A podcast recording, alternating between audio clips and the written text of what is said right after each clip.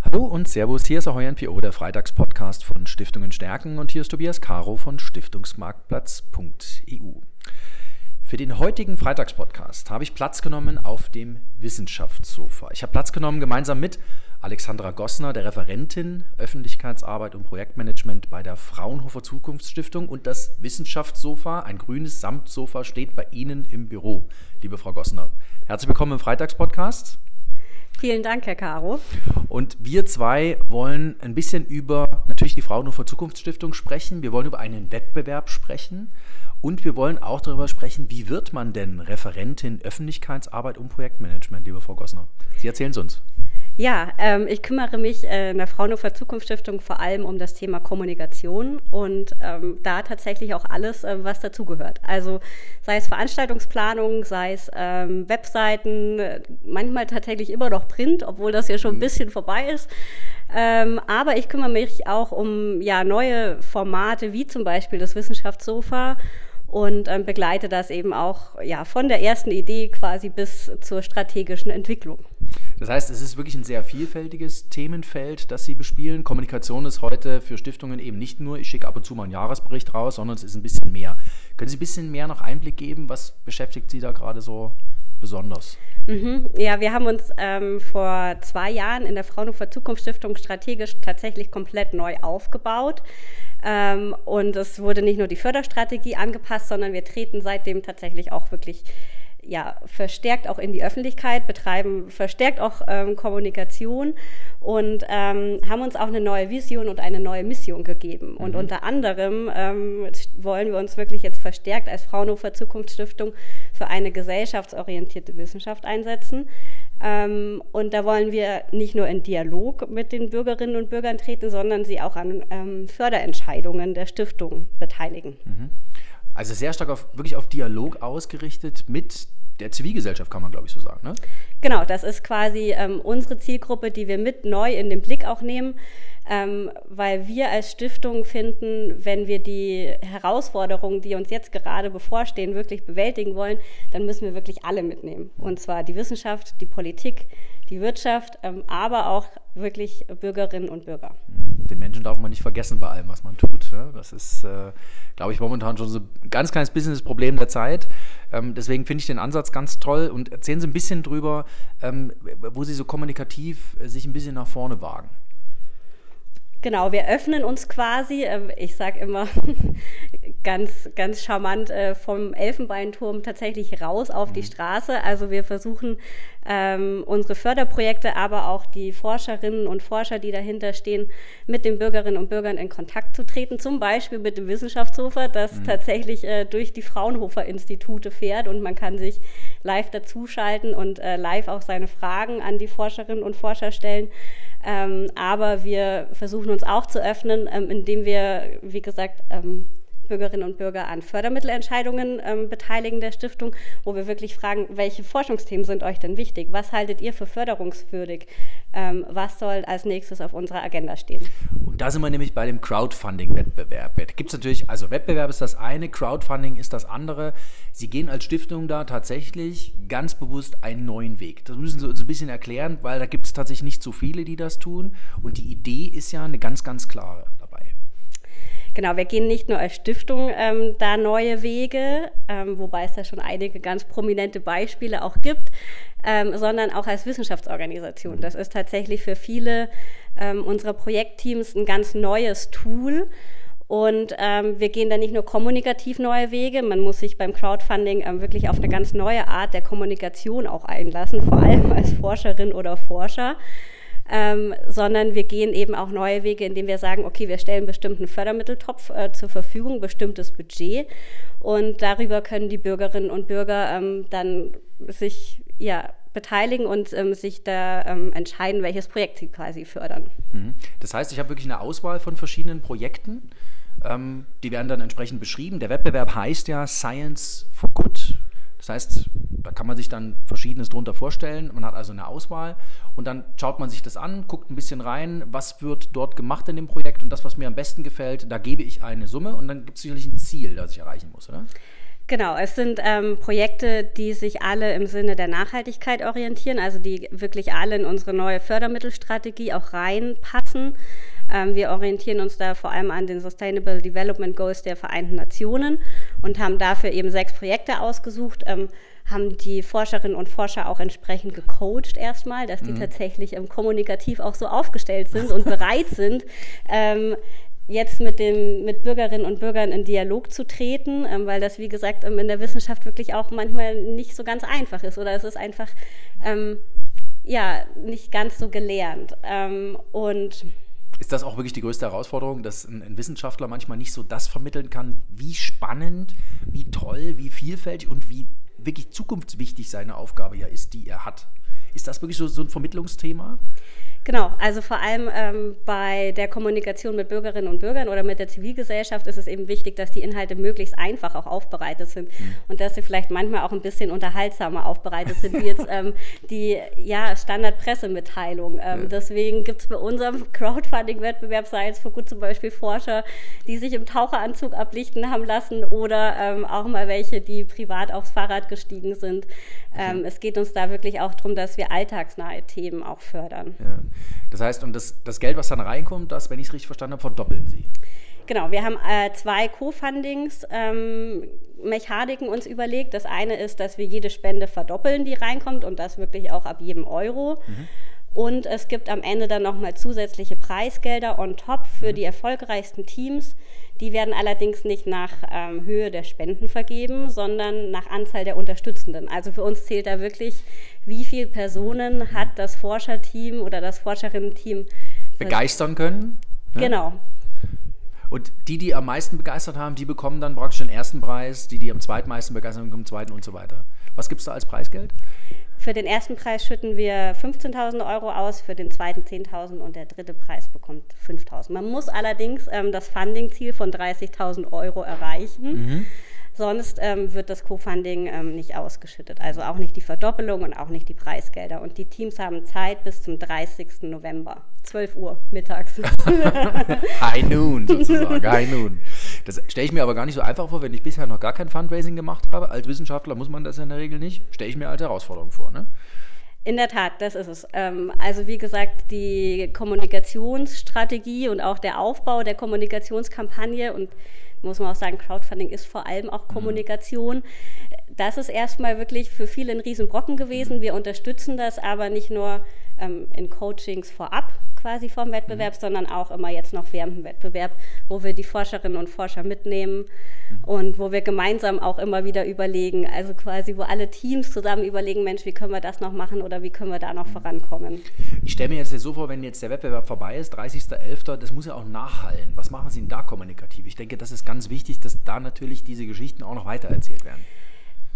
Das ist äh, vor allem auch das Ziel von Crowdfunding, dass man die Crowd, die man ja eigentlich während seiner Kampagne so um sich gebildet hat, mhm. auch weiterhin mit äh, auf die Reise nimmt und auch weiterhin vor allem mitnimmt in die, in die Entwicklung ähm, und in die, Weiter, in die Weiterentwicklung seines Forschungsprojekts mhm. quasi. Also was passiert am Ende wirklich auch ähm, mit den eingeworbenen Spenden und was passiert mit dem Co-Funding. Und da gibt es dann hoffentlich, äh, wenn es viele Projekte schaffen, ähm, auch ganz unterschiedliche Formate. Also manche denken über einen Blog nach. Ähm, wir haben aber auch ganz äh, Social-Media-affine Forscherinnen und Forscher, ähm, die immer mal wieder ein kleines Video auch machen. Also das ist ein ganz wichtiger Punkt. Ähm, wie läuft das nach der Kampagne weiter? Ist geplant, dass es weitere Wettbewerbe gibt oder wird dann im Nachgang erstmal diese Wettbewerbssituation evaluiert? angeschaut, okay, was waren die Ergebnisse, was war denn der Aufwand, lässt sich das ein Stückchen skalieren und dann gibt es gegebenenfalls Wettbewerb Nummer zwei, Science for Good 2. ähm, ja, so wird es laufen. Äh, wir sind ja hier in der Forschungsorganisation. Mhm. So, deswegen stelle ich die Frage so in die Richtung. Wir werden uns die Daten ganz genau anschauen, auswerten und natürlich auch schauen, was können wir besser machen. Also man darf es nicht verleugnen, es ist ein ungeheu ungeheurer Aufwand, ähm, auch ja, was die Teams einfach leisten müssen. Und ähm, dann werden wir schauen, was können wir da noch anpassen ähm, und wie können wir das weiterentwickeln. Auf jeden Fall. Wir sind da auch mit anderen Stiftungen in Kontakt ähm, und tauschen uns da immer mal wieder aus, ähm, wie die das Tool Crowdfunding auch sehen. Mhm. Und es wird sicherlich irgendeine weiter weitere Fortsetzung geben. Weil Sie es gerade sagen mit den anderen Stiftungen, finde ich, find ich spannend. Sowas wäre in meinen Augen eine äh, ne tolle Plattform, um mit anderen Stiftungen das auch gemeinsam zu machen. Könnte das so, ist das eine Überlegung, die Sie schon so ein bisschen im Hinterkopf haben, ohne dass Sie es schon genau wissen? Ähm, da sprechen Sie was an, was tatsächlich schon in, in dem einen oder anderen Hinterkopf spukt. Und ähm, für uns ist der Austausch mit anderen Stiftungen wirklich sehr wichtig. Ähm, auch das Thema Kooperationen. Ähm, gerade wenn wir ähm, ja an die großen Herausforderungen irgendwie auch denken, die uns irgendwie alle bevorstehen. Und ähm, da sehen wir es als Stiftung wirklich als elementar wichtig, sowohl in unseren Förderprojekten auch, aber natürlich auch in so strategischen Initiativen, wie zum Beispiel beim Crowdfunding, dass wir da ganz eng uns auch mit anderen Stiftungen zusammenarbeiten. Und ja, vielleicht wäre es eine große Vision, dass es mal eine Plattform äh, gibt von Stiftungen für Stiftungen. Ja. Wäre auf jeden Fall eine schöne Idee. Ich glaube, äh, an der einen oder anderen Stelle bräuchte es tatsächlich. Ähm, aber jetzt sind Sie natürlich eine sehr leistungsfähige Organisation, die sowas jetzt an dem Punkt auch mal alleine stemmen kann. Ähm, wenn wir ein bisschen über noch Zukunftsthemen sprechen, äh, Sie sind ja eine Zukunftsstiftung mit dem Morgen. Was sind so die Themen, die Sie so als Stiftung momentan so ein bisschen umtreiben? Ich glaube, momentan höre ich ganz oft das Wort Zeitenwende. Nehmen Sie das auch so wahr? Also ist das für Sie in der Stiftung auch eine Zeitenwende? Also interpretieren Sie die Zeiten auch so? Ja, also wir sehen uns tatsächlich ähm, vor auf jeden Fall neuen Herausforderungen und vor neuen Zeiten auch, wie jetzt noch ähm, vor fünf Jahren, sage ich mal. Deswegen ähm, gab es bei uns auch im Vorstand eben die Neuausrichtung vor mhm. zwei Jahren. Und für uns ist ganz wichtig, ähm, dass wir uns da in den internationalen Kontext auch einbetten. Mhm. Also mhm. wir wollen tatsächlich ein bisschen auch raus aus den Fraunhofer-Laboren hier. Mhm ähm, und schauen wirklich auch, okay, was wird auf der Welt auch gebraucht? Also wo, wie sieht es vielleicht im globalen Süden aus? Und ähm, demnach wählen wir unsere Förderprojekte äh, jetzt mittlerweile eben auch aus. Also die ähm, SDGs der Vereinten Nationen ist für uns ein ganz wichtiges Kriterium mittlerweile. Mhm. Wenn Projekte sich bei uns bewerben, wir fördern allerdings auch nur ähm, Projekte von der Fraunhofer Gesellschaft, also mhm. an den Fraunhofer Instituten. Ähm, das sieht unsere Satzung so vor. Mhm.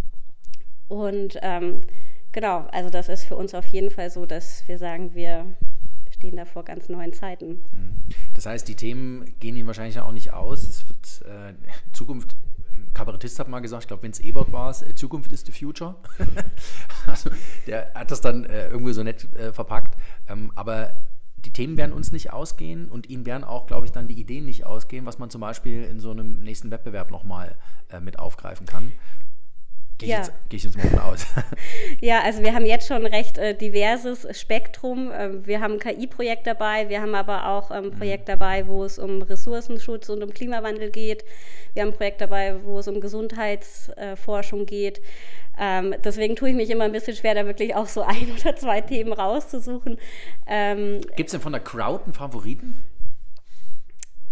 Da würde ich sagen, äh, können die, die, Zuhörerinnen und Zuhörer vielleicht auf die Start Next Seite gucken. Es gibt ein Projekt, das tatsächlich gerade weit vorne dran ist. Okay, ja. okay. Wie das immer so ist, ne? die Crowd kann man nicht lenken. Das ist ja so ein bisschen das, äh, das, das, das Trickreiche an der Crowd. Man kann ihr versuchen, sagen wir mal, eine gewisse Breite mitzugeben, aber sie, sie orientiert sich dann doch immer in die eine Richtung.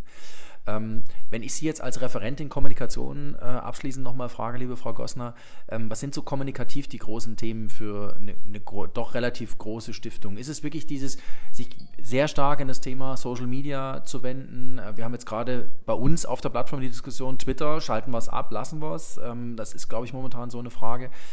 Geben Sie uns da vielleicht noch ein paar Einblicke.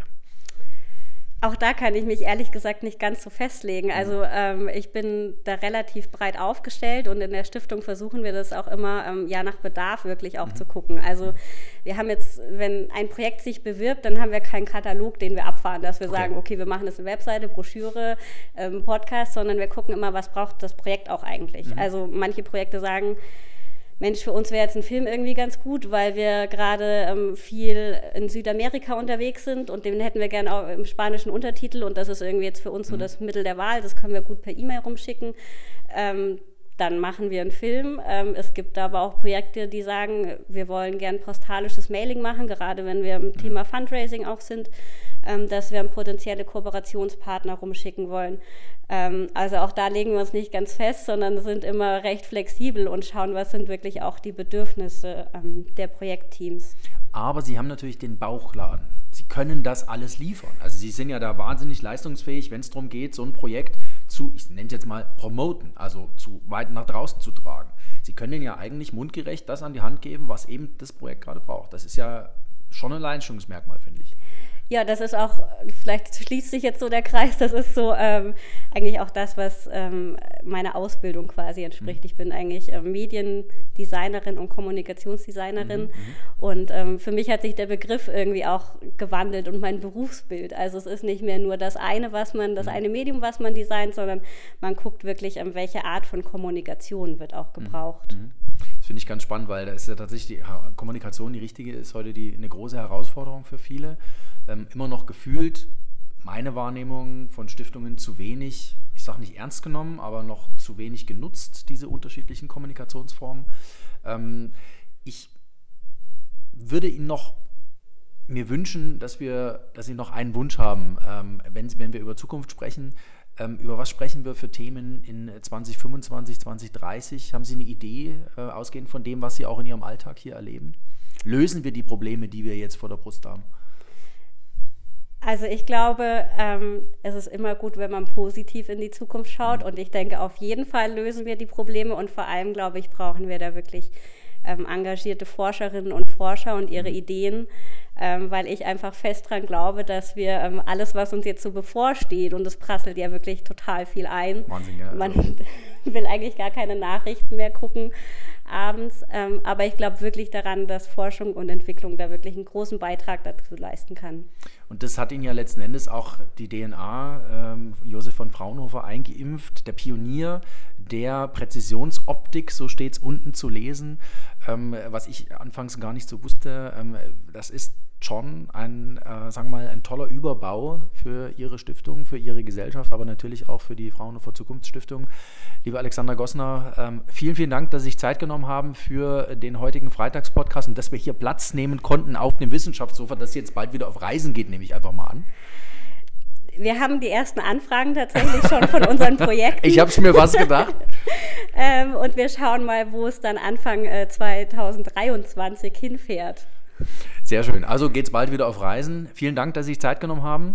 Und liebe Zuhörerinnen und Zuhörer, bleiben Sie uns gewogen hier auf Stiftungen stärken. Natürlich gibt es jeden Freitag eine neue Folge. Freitagspodcast Ahoy MPO hier auf www.stiftungenstärken.de.